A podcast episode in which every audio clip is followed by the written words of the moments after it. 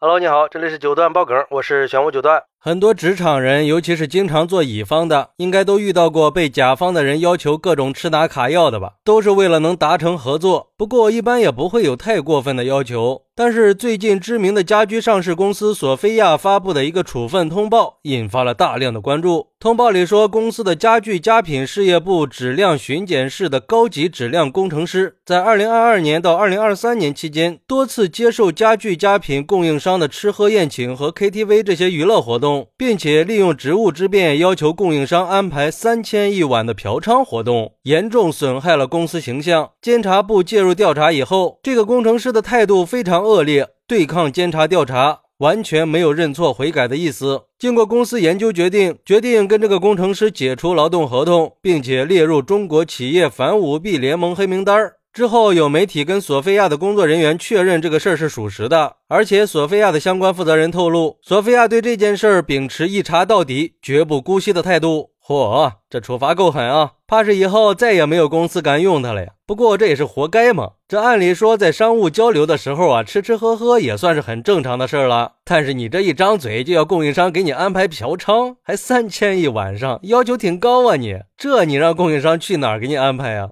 而对于这个事儿，有网友就说了：“这是好好的人情，硬生生的被他给玩成了事故呀！”其实这在现实生活中基本上都是很普遍的一种现象了。找人帮忙，请吃饭、唱歌也没什么，但是人家供应商又不是傻子，怎么会让你一个工程师玩的团团转呢？毕竟人家供应商能接近你一个工程师，那都是带着目的性的。你不能一边啃着别人的骨头，一边又不肯帮别人解决问题，当然会遭到别人报复呀。人家钱花了，目的没达到，心里肯定不爽啊。虽然表面上和你称兄道弟的，那背地里收集证据，一招把你打回公元前呀。只能怪你自己是真上头啊。所以奉劝那些身居高位的人，不受嗟来之食，不拿无功之禄，事儿也就不会去找你了。还有网友说什么高级工程师呀，这应该叫木工吧？而且现在利用职权犯罪的人确实很多。比如说，银行想在某个楼盘做贷款，那就得给楼盘的负责人返点呀。芯片代理商、下游厂家要想拿货，必须给回扣才能安排配额呀。反正就是，但凡抓住机会，都想捞点油水。你说这个供应商难道就没有一点问题吗？恐怕不是吧，肯定也是心知肚明的，沆瀣一气罢了。长时间的吃喝玩乐，就说明以前好的时候这些都不是事儿，恐怕是事出有因的，大概率是质量出现了问题，工程师又给解决不了，所以就被报复了呗。不过也有网友认为，公司有点大题小做了啊，应该只是为了开除这个员工而已。如果从公司的利益出发，应该拿出这个工程师确实是利用了职务之便给供应商走了后门的证据啊。但是通报上只字未提，这商场又不是官场。和供应商打交道的这种事儿，谁不知道啊？哪个供应商对甲方的人不都是好酒好菜吗？甚至还有红包，